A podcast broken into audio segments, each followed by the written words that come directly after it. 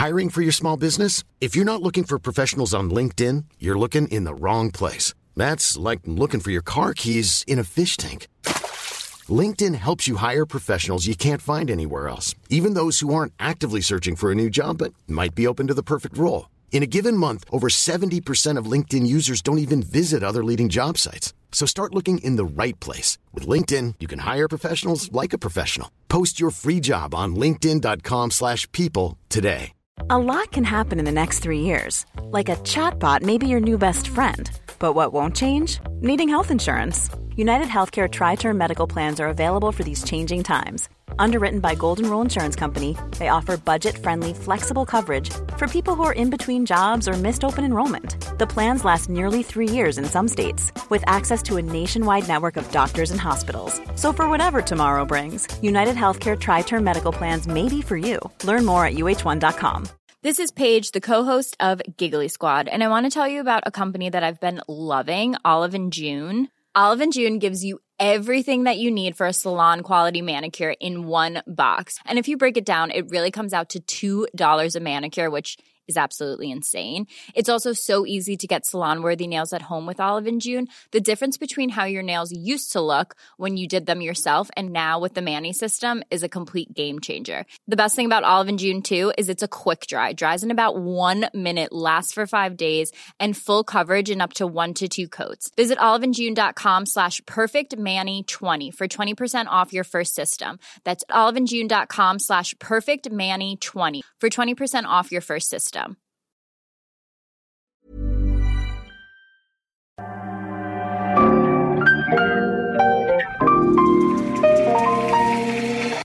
Bienvenidos a Isanaholic, el podcast que amplifica la conversación sobre la cultura de diseño y las industrias creativas a través de sus protagonistas. Soy Jorge Diego Etienne y los invito a escuchar este episodio, compartirlo y seguirnos en nuestras redes sociales donde nos encuentran como Isanaholic MX. Bienvenidos. En el episodio de hoy tenemos a Chente Tapia, arquitecto, fundador de Huelles, estudio de diseño socioambiental desde 2010. Con Chente platiqué sobre cómo lo que empezó como un güey haciendo proyectos por el gusto de colaborar se convirtió en su oficina Güeyes, misma que tiene una manera peculiar de colaborar, trabajar y hacer trueques. Bienvenidos a un episodio más de Isanaholic y el día de hoy tengo conmigo a Chente Tapia del estudio Despacho de Arquitectura Güeyes un referente de esta como nueva arquitectura que está sucediendo en Monterrey, además de, de, colaborador en un par de proyectos. Así que bienvenido, Chente. Me encanta que estés aquí con nosotros. No, gracias. Es un honor estar aquí contigo. Gracias por la invitación y por considerarnos. Súper. Oye, Chente, me encanta eh, comenzar. O sea, qué mejor tú para presentarte. Si te topas ahorita alguien en un bar y te pregunta quién eres, qué haces, ¿cómo te presentarías? Fíjate que yo le diría, ¿qué le soy Chente. en realidad casi nunca, nunca hablo como de mi profesión. Como que cada vez que me topo con alguien intento más bien como en hacer una empatía más personal, ¿no? Y ya le jales como posterior. Pero conforme se va moviendo la plática, sí, sí platico que, que tengo un estudio, que es Güeyes y que intentamos eh, un camino alterno de, arquitectura y cuestionando un poquito el status quo, ¿no? Ese es, es un poco como, como yo me presento. Ya de ahí se, se derivan líneas de conversación. Claro, y, y, justo como lo platicaste, es como yo veo a Güeyes. Un despacho, oficina de arquitectura que pone muchas cosas antes que el trabajo de arquitectura en sus proyectos. Fíjate que ha sido un cuestionamiento bien, bien duro, súper duro esa, esa parte, ¿no? Porque eh, no es el camino más popular. No es el camino más popular, tampoco es el camino más fácil, es un camino como difícil.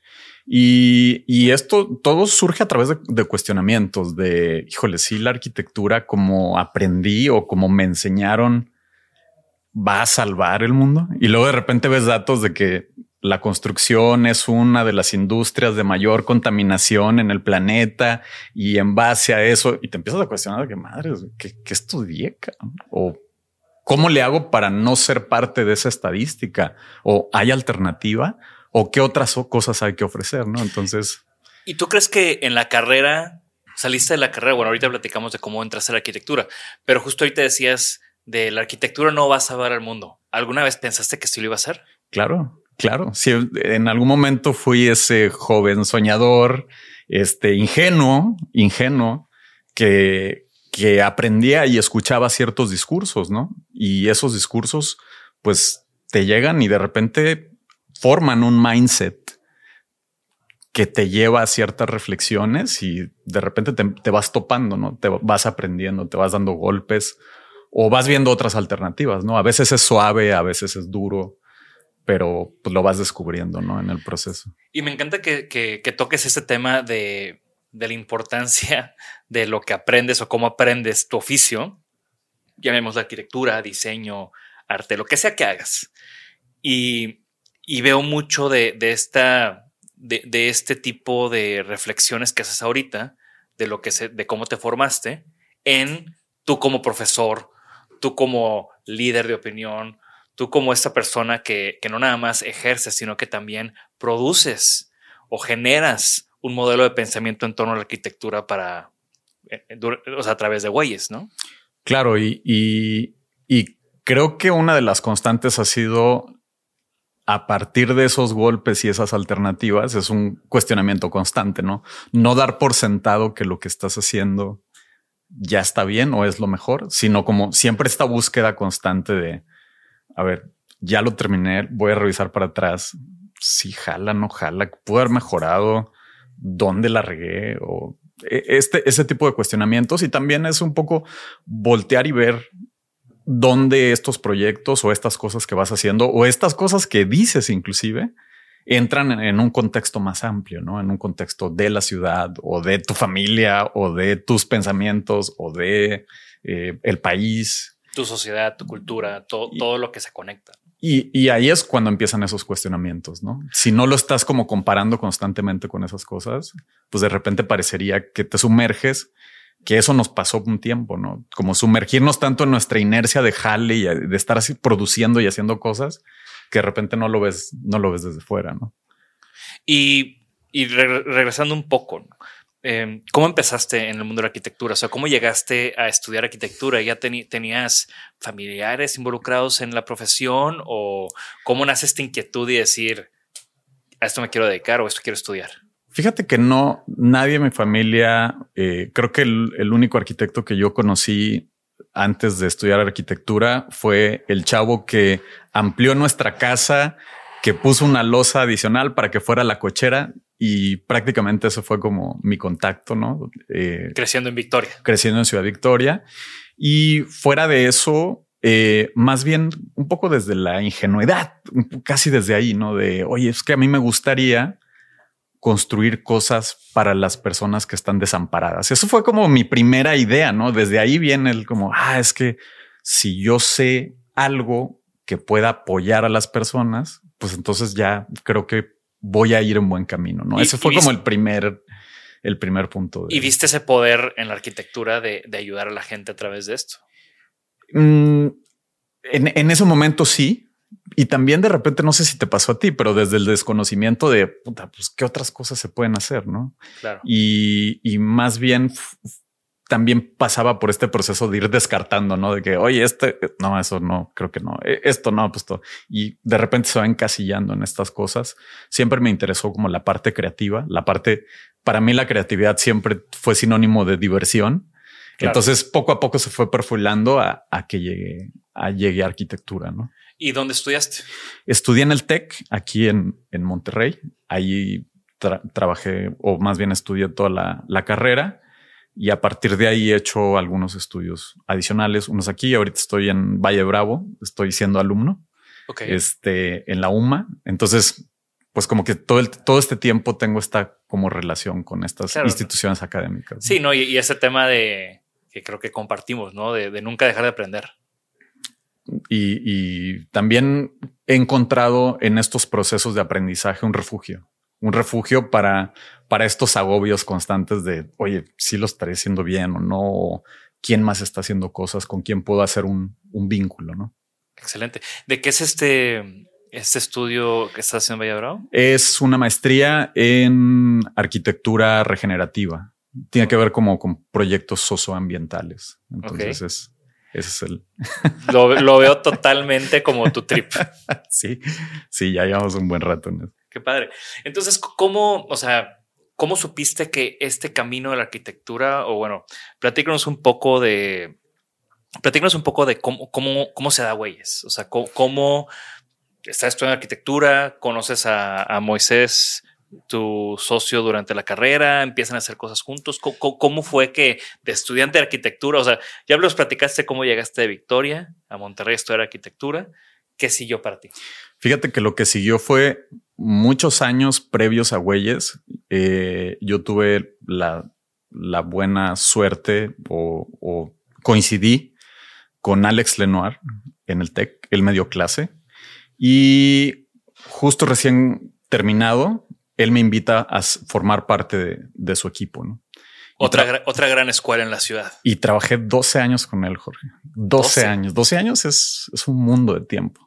Y en ese proceso, la verdad es que fue una gran escuela de aprendizaje, fue tener acceso a proyectos que yo sé que cuando, si yo hubiera empezado luego, luego mi estudio, pues nunca hubiera tenido acceso a ese tipo de proyectos a esa edad. Y eso me ayudó muchísimo a entender eh, la parte del oficio de la arquitectura, entender la obra, entender costos, entender de la experiencia de todo el talento que él iba juntando en la oficina. Pero a la par en ese momento, eh, otra gente de mi edad, inclusive más jóvenes, sí habían empezado sus, sus caminos como independientes y ese, ese vínculo con ellos, como ciertos cuestionamientos personales, fue lo que me hace como saber, oye, tal vez mi periodo aquí en Lenoir es momento de que cierre y brincar hacia algo, algo, distinto, ¿no? Y cómo conocí a Moy, que es mi socio, eh, yo lo conocí en, en el TEC, yo le daba clase a Moy. O sea, yo estaba dando clase en el TEC y un día llega Moy y me dice, oye, yo quiero, yo quiero chambear contigo. Y en ese momento yo estaba medio tiempo con Lenoir y medio tiempo estaba estudiando. En esos periodos de que estudias y empecé como a gestionar este proyecto de fines de semana eh, que le, llamaba el taller de un güey, invitaba a banda para hacer proyectos ahí solamente como de diversión. Y entonces Mo llega y me dice, oye, yo quiero ser parte de eso. Y le dije, ah, pues cállate a la oficina de Lenoir. Y, y me dijo, no, yo quiero trabajar contigo, o sea, que hagamos algo juntos. Y así es como, como conocí a Moy y en ese proceso nos juntamos varias personas y así es como nace nace güeyes. ¿Cuáles fueron esos, esos proyectos o alguno de esos proyectos de un güey que decías? O sea, como pre-güeyes, cuando era un güey, ¿qué tipo de proyectos estabas haciendo? Mira, ese, ese ejercicio surge a partir de, de, de que me di cuenta que estaba muy encerrado en la idea de arquitectura. O sea, todo el tiempo estaba en procesos haciendo ejecutivos, haciendo ingenierías, haciendo todos estos procesos muy técnicos y que me faltaba esa parte creativa. Entonces los fines de semana yo invitaba a alguien a mi casa desde la mañana, les ofrecía agua de limón, unas chelas y empezábamos a idear proyectos y no los inventábamos. O sea, no había una agenda, era solamente convivir un día y ver qué se podía hacer. Y ¿Cómo a quién invitabas? Pues invité a, en ese momento invité a Ricardo Vidó, fue él fue uno de los primeros que invité. Okay. Y, y nos planteamos, yo la invitación era de que, oye, a mí me interesa el diseño gráfico, pero no sé mucho de eso, a él le interesa la arquitectura, vamos a sentarnos el fin de semana a ver qué sale, ¿no? Invité a... Ricardo Vidó es el segundo al mando en, en Cadena y Asociados con, con Nacho Cadena y bueno, también un gran personaje que espero tener aquí pronto.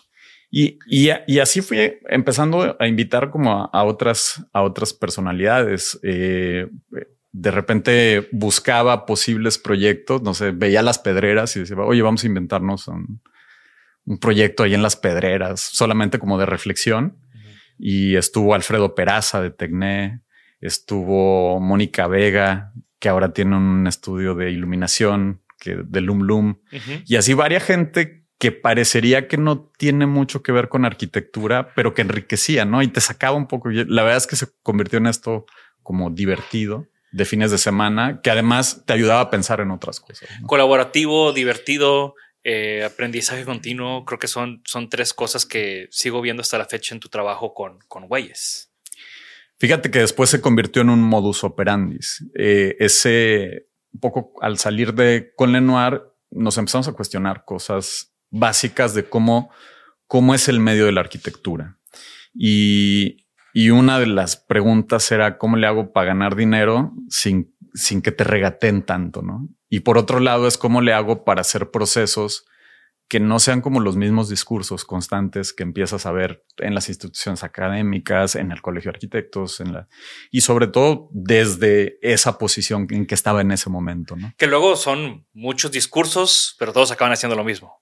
Todos acaban haciendo lo mismo en, la ejecución y o cada quien los interpreta como puede, ¿no? También es cada quien intenta y termina en, un y, yo tenía muchas ganas de, de experimentar y de intentar que, que eso es algo como importante, no intentar algo distinto. Y, y, una de ellas era cómo se hace este negocio de la arquitectura. Esa era una, una pregunta. Y la otra es cómo le hacemos para integrar esta cosa que ya había descubierto los fines de semana con la premisa era cómo le hago para que me den dinero por hacer mis hobbies y que mis hobbies no sean nada más la arquitectura, porque si no, si es solo la arquitectura, pues ya es trabajo, ¿no? Exacto. Entonces, ¿cómo le hago para que uno, el primer cuestionamiento es qué me interesa y luego el segundo era cómo le hago para eso mezclarlo con la arquitectura. Y entonces era de que diseño gráfico, ah, pues hay que hacer algo en que el proceso de diseño gráfico, ¿qué pasaría si intento mezclarlo con la arquitectura? Y tuvimos de todo, ¿no? Tuvimos unos mega fails que, que no jalaban y, y, luego algunos descubrimientos muy interesantes.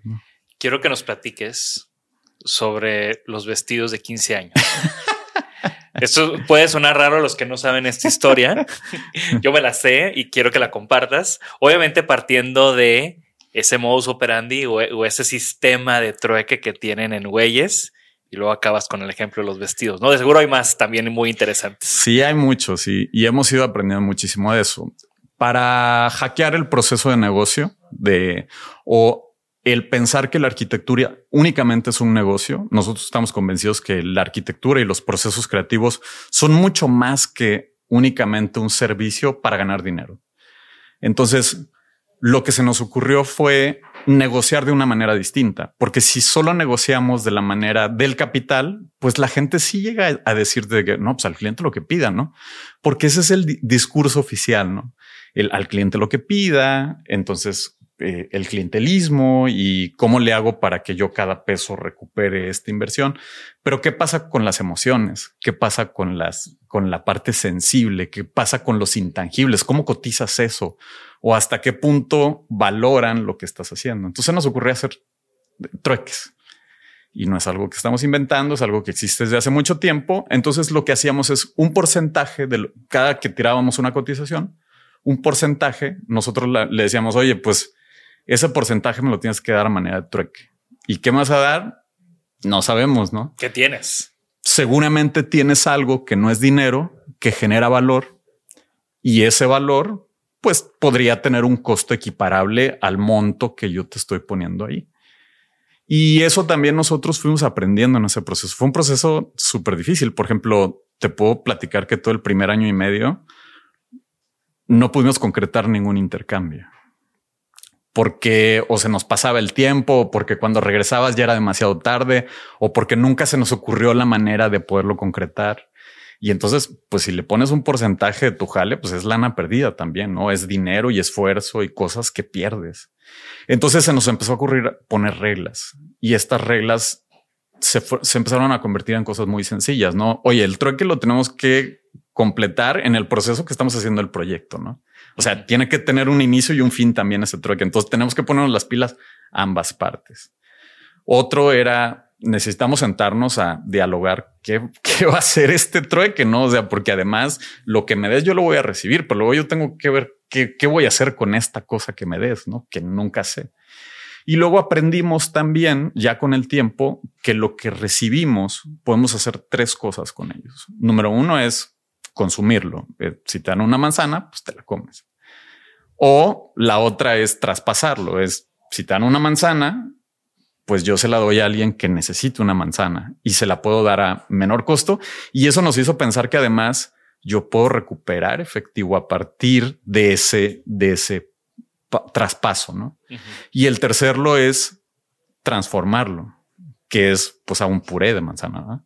Y ese puré de manzana regresa al primer ciclo de nuevo, es o me lo como o lo traspaso, pero ya, ya no es la materia prima unitaria, o sea, la inicial ya generó un valor adicional. Entonces ya ese puré no vale lo mismo que la manzana. Claro. Entonces con cada cosa fuimos entendiendo que podrías empezar a tener esto y empiezas a generar más valor a partir de eso y te obliga también a tener, imagínate que tienes una bolsa llena de cosas y de repente tienes proyectos y esa bolsa llena de cosas te sirve para resolver los proyectos. Entonces, pues son como materia que puedes estar metiendo aquí y se empiezan a hacer ciclos muy complejos, muy desgastantes, pero muy interesantes. ¿no? ¿Y los vestidos? Los vestidos hicimos un proyecto, hicimos un proyecto de un buen amigo que, que se dedica a, hacer, a, fabricar vestidos de 15 años, vestidos de novia de 15 años en volúmenes altos, de bajo costo, y le hicimos su casa y, y lo apoyamos allá en su tienda, ¿no? Entonces, pues cuando estábamos platicando de qué iba a ser el intercambio, este, pues se botó de la risa y me dice, ay, sí, ya me imagino, o sea, voy a llegar a Güeyes y van a estar todos así vestidos de quinceañera. van a estar todos vestidos de quinceañera y trabajando, dibujando, haciendo sus maquetas. Y le digo, pues tú no te preocupes, tú dámelos. ¿Cuántos, cuántos me vas a dar? No, pues tantos corresponden a, a ese monto porque ese es el valor. Te los doy al precio, pero pues, ¿y qué dónde los vas a poner? Y le digo, no tengo ni idea vamos a negociar como cuántos van a ser y sobre eso trabajamos. Lo siguiente que sucedió es en ese día estaba la chica que hace el aseo y eh, se acerca conmigo y me dice, oye, es que escuché, perdón, pero escuché lo que estaban ahí platicando. Es que en mi colonia hay alguien que necesita un vestido de 15 años. ¿Cómo ves si uno me lo das a mí y yo se lo vendo a esa persona? Y fue así que no, no, te doy los que necesites. ¿no? y, y, empezamos ahí a entender el valor de esos intercambios. No eh, otra, otra de las cosas que, que sucedieron es que cuando estuvimos viendo el proceso de fabricación de los vestidos, porque nos llevó a, al área donde los maquila, empezamos a entender que había técnicas como de refuerzos de alambre y costuras y cosas que utilizaban para los vestidos. Y nosotros en ese momento teníamos un proyecto donde necesitábamos candelabros. Entonces nos ocurrió hacer algunos candelabros de tela y decíamos, bueno, es que si usamos esta técnica, mejor que ya no nos dé vestidos, pero que nos dé candelabro, que no los fabrique con su misma técnica y entonces podemos tener piezas de gran escala, que un candelabro de gran escala pues tiene un, valor muy alto, ¿no? Y entonces puede ser como esta experimentación. Entonces daba para, daba pie para muchas cosas, ¿no? ¿Y si se este, hicieron esos candelabros? Eh, se hicieron algunos, de hecho se colocaron en la tienda de él, también fueron parte como de ese, de ese proceso y quedaron algunas cosas fantásticas, otras quedaron de que, ay, bueno, pues era un experimento, pero pero esa, esa anécdota es muy linda por todos esos aprendizajes. Claro, y, y, al final, pues es una historia que no sé cuándo me la contaste, pero me acuerdo perfecto de esa historia, ¿no? Y, y, desde que te invité al podcast dije, quiero que platique la historia de los vestidos de 15 años. Sí, y, y hay como muchísimas cosas en los intercambios, ¿no? Porque de repente hay gente que te da servicios, no necesariamente tiene que ser una, un objeto. Sí. Eh, de repente en algún momento nos dieron un montón de cartón estuvimos trabajando por una, para una empresa que se llama Form, que se dedica a hacer eh, cosas con cartón y teníamos ahí material para hacer maquetas a lo loco. Y en algún momento eh, los que estaban organizando Movember en hace un buen de tiempo, Alan, Alan, este, Pedro Magaña, había varios, eh, varios ahí involucrados, este, nos invitan a hacer la museografía y nosotros utilizamos ese cartón porque era de que, oye, no hay lana, pero esto es para una causa social y entonces, ¿qué hacemos?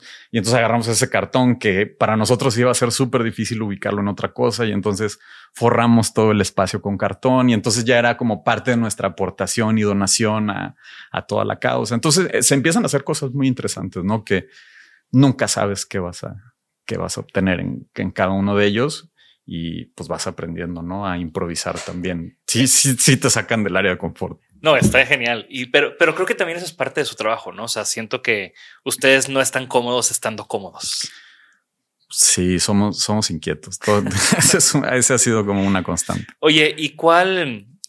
Ya, o sea, ya empiezas tú con güeyes, con, con Moy y ya abren como su oficina. ¿Cuál fue uno de esos primeros proyectos ya oficiales como, como güeyes? Mira, tuvimos dos proyectos simultáneos como oficiales. Uno de ellos fue una colaboración muy linda con un gran amigo que se llama Mario Lazo, el, el arquitecto Mario Lazo. Él falleció hace algunos años este, y nos lo presentó un amigo en común, que es el arquitecto Armando Chávez. Nos dice, oye, fíjate que tengo un amigo en México que anda buscando a alguien con quien colaborar en Monterrey. Y pues yo a Armando lo conocía a través del TEC y él conocía todas estas historias. Dijo, pues conócelo, ¿no? Entonces él iba a desarrollar un proyecto de vivienda aquí y nos invita a ser como los arquitectos locales en colaboración con él.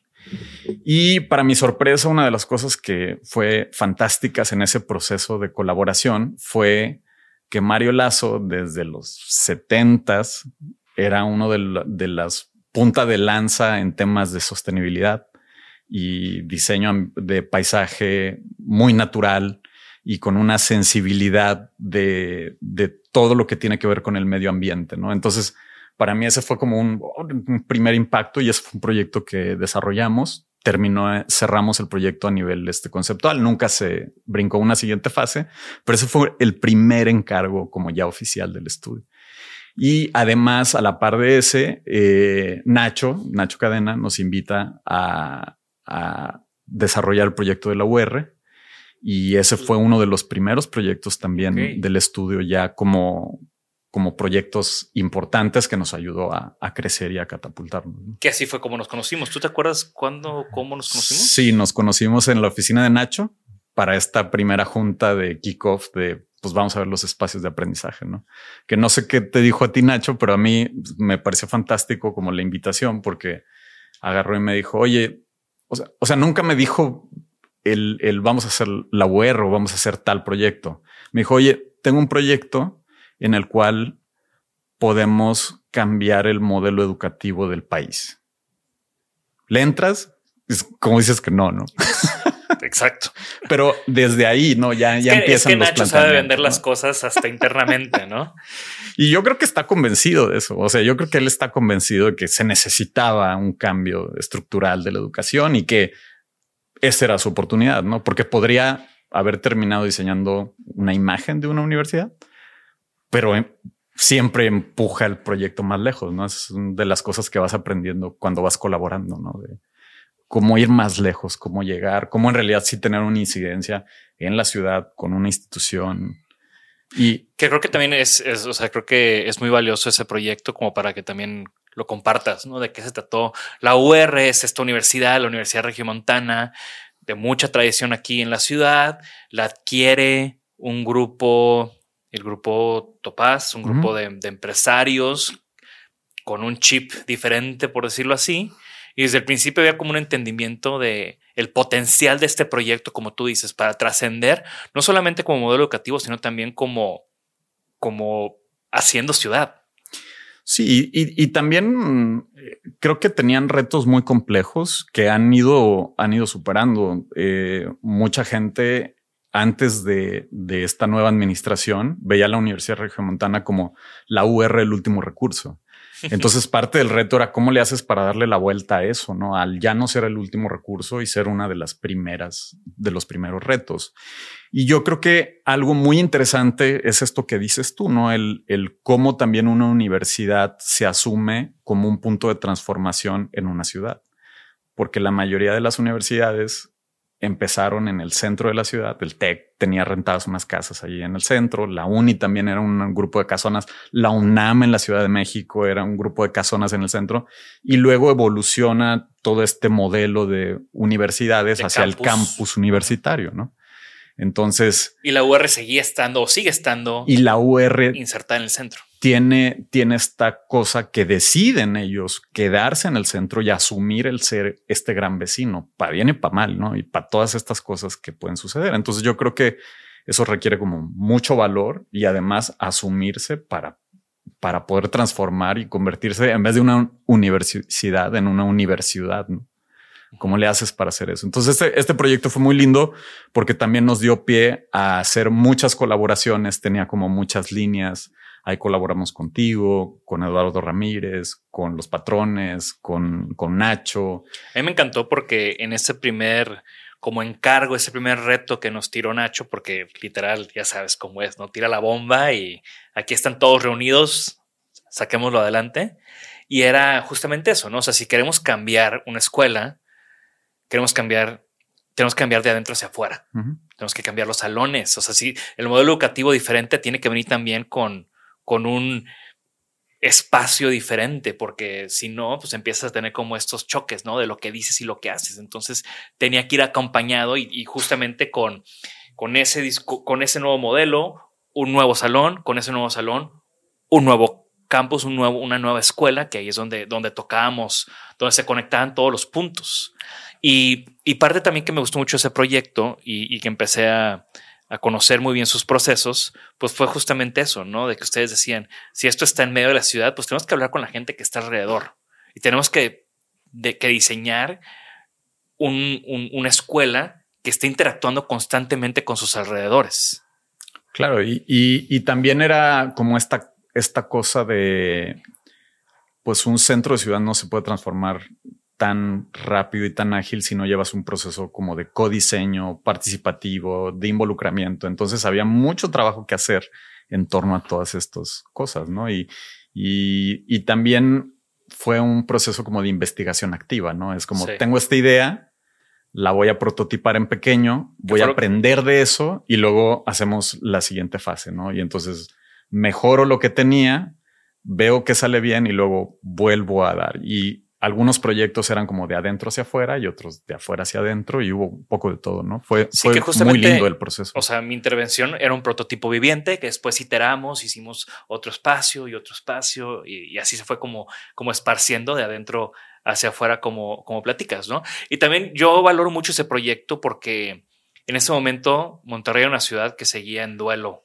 por la violencia.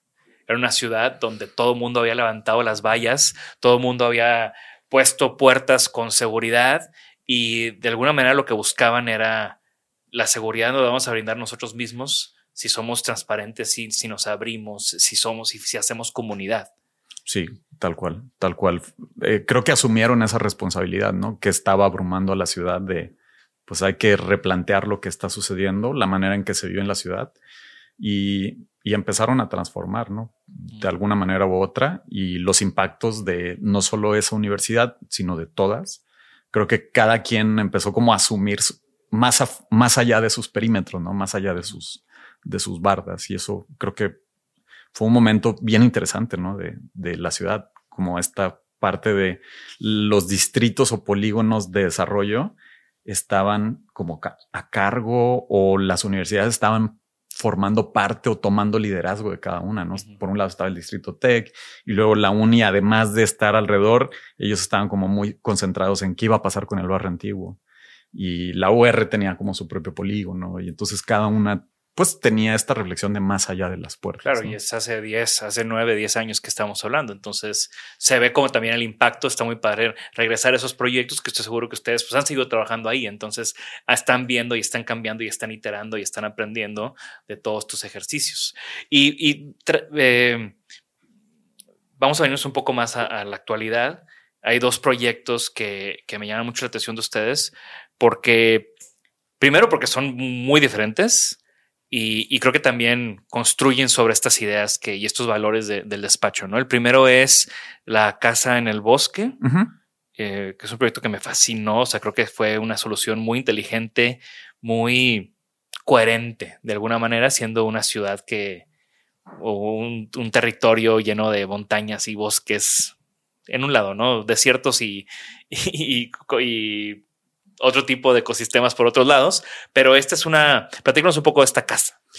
Mira, es, ese proyecto eh, fue muy complejo porque creo que como la, esta primera gran sensación que, que, tuvimos fue cuando fuimos a visitar el sitio y la petición era hacer un, un proyecto privado de vivienda y el reto, el, el, el dueño, la verdad es que es una persona fantástica que tiene una manera de entender cómo vivir completamente alterna, ¿no? Es, le encantan las montañas, él desde mi punto de vista vive en simbiosis con la naturaleza, acá que puede se va y se pasa mucho tiempo allá trepado en un cerro, pero además no necesariamente tiene esta necesidad de estar en la ciudad y entonces compra este predio lleno de árboles, ¿no? Entonces llegamos y de que miren qué terreno tan fregón compré y ah, pues, y dónde vamos a poner la casa, porque está lleno de árboles, en pendiente con árboles, con una pendiente muy compleja y, y ahí el reto era de cómo le hacemos para integrarnos a ese bosque y no y no afectarlo, ¿no? Eh, con todas estas preguntas que nos hacían, que nos hacíamos, ¿no? De cómo le hago para no ser parte del problema. Entonces decidimos hacer todo un proceso de iteración con él para entender cuáles eran los valores que él quería que tuviera el proyecto y además nosotros entender cómo esto se podría materializar, ¿no? Y nos dimos cuenta que él estaba dispuesto a tener este estilo de vida de huella mínima, ¿no? Pero desde él. Y eso creo que es una pieza fundamental para el resultado que hay hoy, ¿no? Porque, él estaba dispuesto a cambiar o, o él estaba dispuesto a que estas cosas no fueran la manera en que todos tradicionalmente usamos la energía, manejamos el agua, este, nuestra relación con el, con la naturaleza no, no necesariamente es la misma que él tenía, ¿no? Entonces eso, la verdad es que dio un abanico de posibilidades muy interesantes, ¿no? Que también es interesante porque por lo general, digo, ya me, me, corregirás tú, pero pasa mucho que buscan un arquitecto por un discurso, por una estética, pero al final el cliente termina siendo un obstáculo para que el arquitecto pueda completamente o, ser purista con un discurso o, ejecutar ciertas cosas que van de acuerdo a, su concepto estético. Yo creo que eso termina pasando de los dos lados, ¿no? O sea, tanto del lado de quien es el responsable de diseñar, de no escuchar suficiente, como también del otro lado de no dar, de no tener suficiente confianza a quien le encargaste el, el encargo, ¿no? Entonces, creo que es fundamental el proceso para poder limar todas esas cosas y que en realidad yo te puedo decir, ese proyecto, el, dueño del proyecto es fundamental para el resultado. Es, fundamental. Es, eh, creo que pocas gentes estarían dispuestas de salir de su cuarto al exterior de la casa para ir por un vaso de agua a la cocina, ¿no? Sí. Y él sí estaba dispuesto a hacer esto. ¿Por qué? Porque prefiere respetar los árboles. Y, termina siendo algo como hecho totalmente a la medida, que también lo hace muy especial, ¿no? Es como, no es una casa genérica, es una casa para esa persona. Y, y también creo que tiene que ver como con la sensibilidad de quienes recibimos este proyecto, ¿no? Es porque si yo le hubiera propuesto conectarlo para que no se moje, pero tiro un árbol, pues tampoco hubiera funcionado, ¿no? Porque era muy clara su necesidad, ¿no? El segundo proyecto que quiero, que quiero tocar, yéndonos de lo residencial a lo comercial, habiendo ya hablado de algo institucional educativo como la OR, es el proyecto de Cráter, que se llama Cráter, ¿verdad? Cráter. Que si a mí me dices vamos a hacer o, eh, imagina una plaza diferente, pues esa plaza diferente va a ser una plaza diseñada por güeyes en colaboración con Nacho Cadena. y eso es Cráter, ¿no? Platícanos un poco más de ese proyecto que todavía no tengo la fortuna de visitarlo. ¿Ya abrió? Ya, ya abrió, ya abrió. Platícanos un poco de Cráter. Mira, Cráter es un proyecto, es un proyecto pequeño, es de 2000 metros cuadrados que está emplazado en Jardines del Pedregal, en la Ciudad de México. Y el reto era ser un centro comercial. Y el, primer cuestionamiento era, eh, va, vamos a hacer el reto. El lugar nos parece fantástico, es este lugar que, que, estuvo participando en todo el desarrollo Barragán y toda esta historia y todos los grandes maestros de la que forjaron lo que fue el movimiento moderno y la cultura mexicana fueron parte de estas cosas, ¿no? Diego Riguera estuvo, estuvo ahí. El sur de la Ciudad de México, con este terreno muy diferente, que es, supongo que de ahí viene el nombre. Es de la calle, la calle se llama Cráter. Y eh, llegas a este, a este lugar y empiezas a ver lo que le ha sucedido a través del tiempo, ¿no? Y a través del tiempo se han montado una serie de placitas comerciales que desde nuestra perspectiva es, podrían estar ahí o podrían estar en cualquier otro lugar y, terminan siendo estos lugares como genéricos, donde la vitrina es lo más importante, ¿no? Porque el que no enseña no vende y todos estos discursos tradicionales, ¿no? Entonces intentamos anclarnos en otra cosa para el, para el proyecto y, y también una vez más, los dueños, los sponsors del proyecto, también tenían esta visión, porque además ellos habían vivido en ese terreno, ahí crecieron. Entonces empieza a haber como un cierto valor personal, moral, simbólico de, oye, pues voy a quitar mi casa donde viví toda mi vida, no quiero hacer cualquier cosa, ¿verdad? Entonces, ¿qué hacemos? Y este proyecto termina eh, inspirado inclusive del mismo nombre y de todos los jardines que hizo Barragán, que desafortunadamente se han ido perdiendo. Y nosotros sabíamos que íbamos a tener un cachito, pero entonces era cómo le hacemos para regresarle un pequeño jardín al Pedregal, ¿no? Que de Jardines del Pedregal lo único que estaba empezando a quedar era el nombre. Entonces, ¿cómo le hacemos para poder sumarnos a esta, a esta imagen que algún día tuvo, que nosotros consideramos que tiene mucho valor eh, cultural, patrimonial, histórico? Y fue entender eso y, eso nos obligó de alguna manera a que el, jardín se convierta en este espacio central y entonces la fachada es muy sobria, ¿no? La fachada es muy sobria y entonces tú descubres el espacio cuando llegas al interior y estás rodeado de comercio, ¿no? Entonces, eh, eso fue, fue parte fundamental de esto y el otro, otra cosa que fue muy linda fue entender la materialidad. Eh, es un proyecto que es de concreto negro y está inspirado en la, en la piedra volcánica.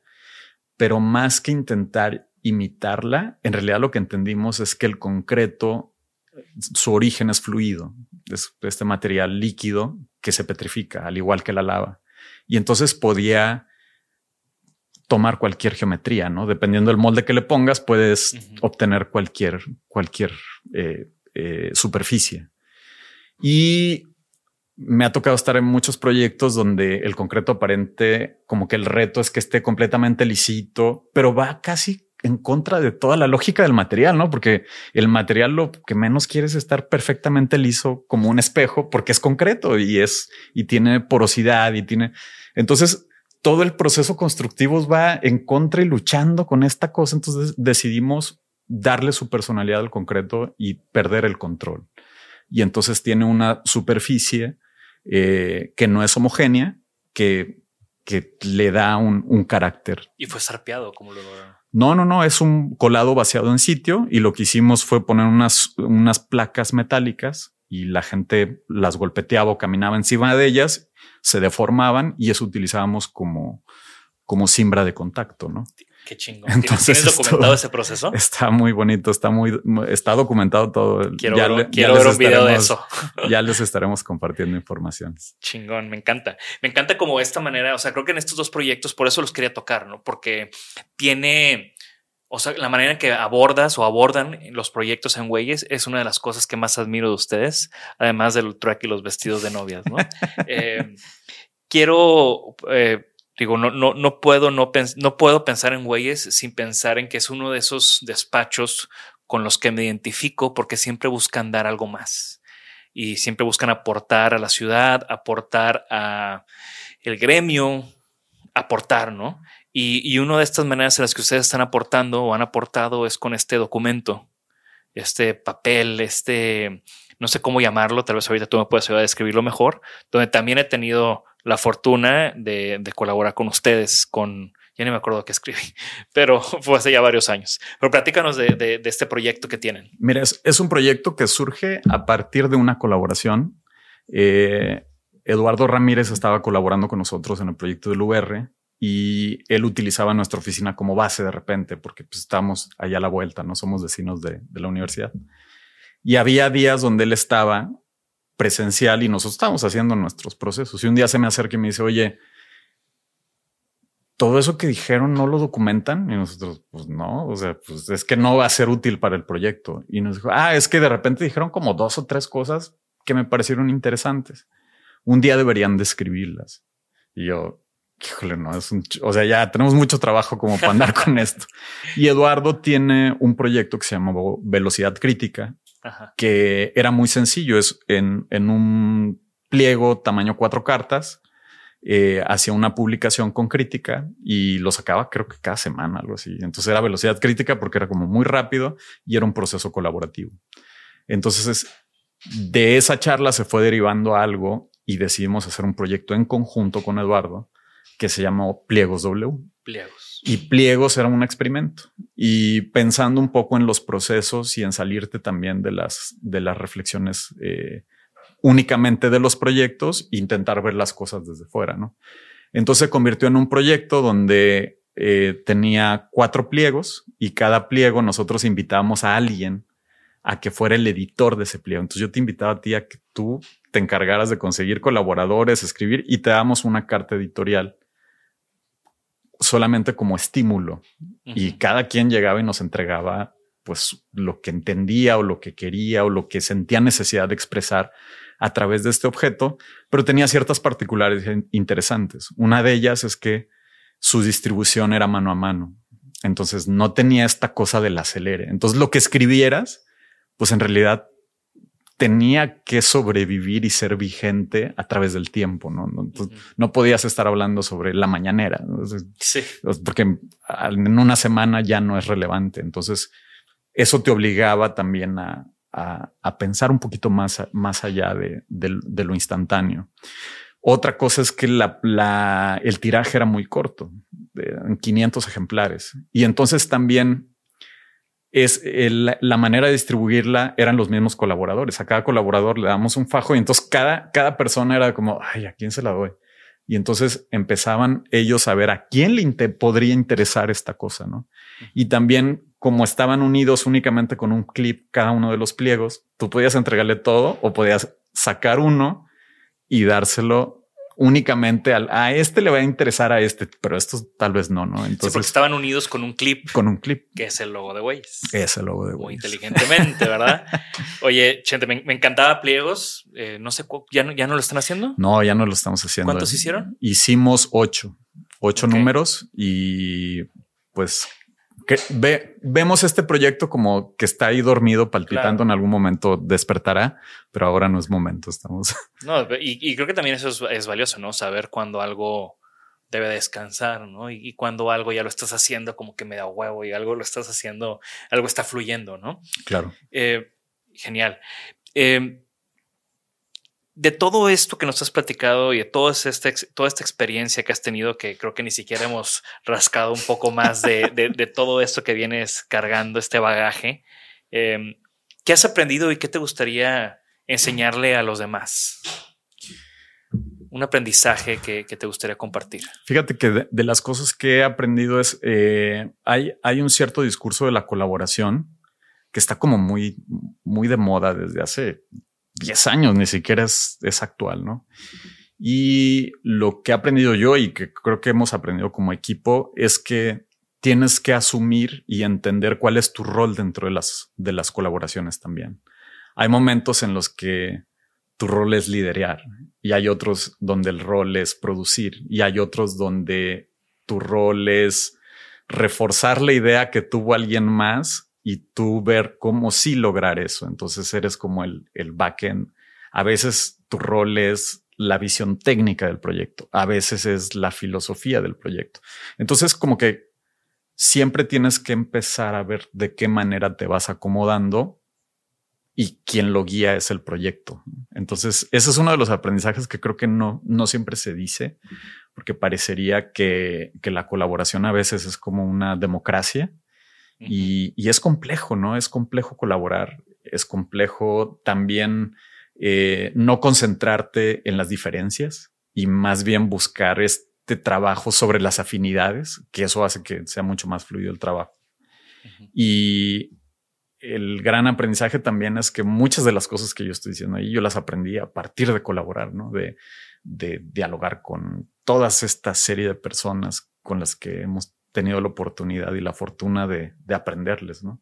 Entonces, eh, te ayuda a ir eligiendo mejores prácticas, te ayuda a, tener una visión más amplia. ¿Tienes algún sueño? Eh, sí, uno de mis sueños es, eh, creo que desacelerar desacelerar. Creo que todos los días estoy muy acelerado y la pandemia ayudó para eso. Ayudó y luego creo que por mi propia personalidad de repente volvimos a acelerar. Creo que nos pasó a todos de alguna manera, ¿no? Estos, estos días de ir a la montaña todos los días se fueron acabando. Se fueron. Que por cierto, saludos a todo el crew, a todo el CMCI, a todo el CMCI, eh, que es este grupo donde está Vido, está Manny, eh, está Adriana. Adriana de Milka y de repente uno que otro colado como yo que, que, hacemos como esta, este montañismo aquí en la ciudad que también se presta mucho para eso y es algo que surgió o se incrementó durante, durante, el, durante la pandemia, ¿no? Que yo cometí un grave error, yo no sabía, yo como sé, como colado, en, una de esas estábamos ahí platicando, en, haciendo un hiking y no me acuerdo qué pregunté y alguien volteó y me dijo, en el CMSI no hablamos de trabajo. Yo, ah, cabrón, perdón, güey, perdón, ¿no? Pues sí, no, la idea es, desconectarte y más bien intentar conectar con otras cosas. Oye, y ya para empezar a, cerrar, em, siempre pregunto a todos mis invitados si tienen algún objeto o edificio o obra favorita que, que, que nos puedas compartir. Eh, yo creo que un espacio y, para mí el, espacio, fíjate que es mi casa, es mi casa, porque independientemente del diseño, yo vivo en, un departamento rentado, o sea, ni siquiera lo, hice yo, pero ahí hay cosas de muchísimo valor para mí, sentimental, que me conectan, ¿no? Ese Es el lugar que, que en donde convivo con Rocío, donde convivo con mi perro, donde están mis objetos, donde donde me siento muy feliz y cómodo, ¿no? Entonces... Y es un espacio que tú diseñaste con el, y con el tiempo se ha ido cambiando y se ha ido adaptando, ¿no? Pues es este espacio que, que se va diseñando también de cachitos, ¿no? De, de, de poquito en poquito, ¿no? Nunca está terminado tu, tu lugar donde vives, ¿no? Siempre es este lugar en transformación. Estoy completamente de acuerdo. Y alguna recomendación, libro, música, podcast, algo que quieras recomendarle a nuestra audiencia? Este, Sí, yo creo que de, libros, más que algo, te diría como lo, reciente, lo que, lo que me ha estado haciendo pensar últimamente. Este, eh, el de Primavera Silenciosa de Rachel Carson. Este ha sido un libro que me ha hecho cuestionarme mucho. Trata sobre ella es una de las primeras eh, personas que hace el movimiento ambientalista moderno, es como de 1960, y como todas esas relaciones entre los insecticidas y el ser humano, es es fantástico, ¿no? Te, hace cuestionarte el por qué haces las cosas y los impactos que hay a, largo plazo, ¿no? Genial, excelente recomendación. Pues muchas gracias, Chente. Me encantó tenerte aquí en, en Designaholic, en, en esta nueva versión en podcast. Digo, tú que eres de los OGs que conocen el proyecto desde antes. ¿Cómo te puede seguir la gente en redes sociales? Este, mira, nos pueden seguir en eh, Huellas Estudio arroba, así aparecemos en, en, Instagram y en Facebook nos pueden seguir como así va, güey. Excelente. Eh, y bueno, gracias, Chente, de nuevo. Gracias a todos los que nos escuchan. Recuerden que estamos muy pendientes de sus comentarios en redes sociales, en YouTube. Así que comenten sobre, sobre lo que escucharon hoy, qué les resuena, em, qué, qué opinan del trabajo de Chente, que es uno de mis favoritos. Y también síganos recomiéndenos. Agradecemos mucho esta construcción de comunidad que, seguimos haciendo en Designaholic. También agradecemos a nuestros patrocinadores y recuerden que esta pieza que tenemos aquí es el Choose Your Bullets, uno de los primeros diseños, también es de, mi estudio y les voy a dejar el link aquí abajo por si lo quieren comprar, eh, lo pueden hacer vía web. Hasta luego, gracias. Gracias por escucharnos. Por favor, suscríbanse al podcast y síganos en nuestras redes. Nos pueden encontrar como Isanaholic MX. Y para que la conversación continúe, deja tu comentario. Me interesa mucho conocer tu opinión. También te puedes registrar a las 5 de la semana un newsletter con lo más relevante del diseño, arte y arquitectura directo en tu mail. Mi nombre es Jorge Diego Etienne y esto fue Isanaholic. Even when we're on a budget, we still deserve nice things. Quince is a place to scoop up stunning high-end goods for 50 to 80% less than similar brands. They have buttery soft cashmere sweaters starting at $50, luxurious Italian leather bags, and so much more. Plus, Quince only works with factories that use safe, ethical, and responsible manufacturing. Get the high-end goods you'll love without the high price tag with Quince. Go to quince.com/style for free shipping and 365-day returns. When you make decisions for your company, you look for the no-brainers. And if you have a lot of mailing to do, stamps.com is the ultimate no-brainer. It streamlines your processes to make your business more efficient, which makes you less busy. Mail checks, invoices, legal documents, and everything you need to keep your business running with stamps.com. Seamlessly connect with every major marketplace and shopping cart. Schedule package pickups and see your cheapest and fastest shipping options from different carriers with rates up to 89% off USPS and UPS rates. And with the stamps.com mobile app, you can take care of mailing and shipping wherever you are. Make the same no-brainer decision as over 1 million other businesses with stamps.com. Sign up with code program for a 4-week trial plus free postage and a free digital scale. No long-term commitments or contracts. That's stamps.com. Code program.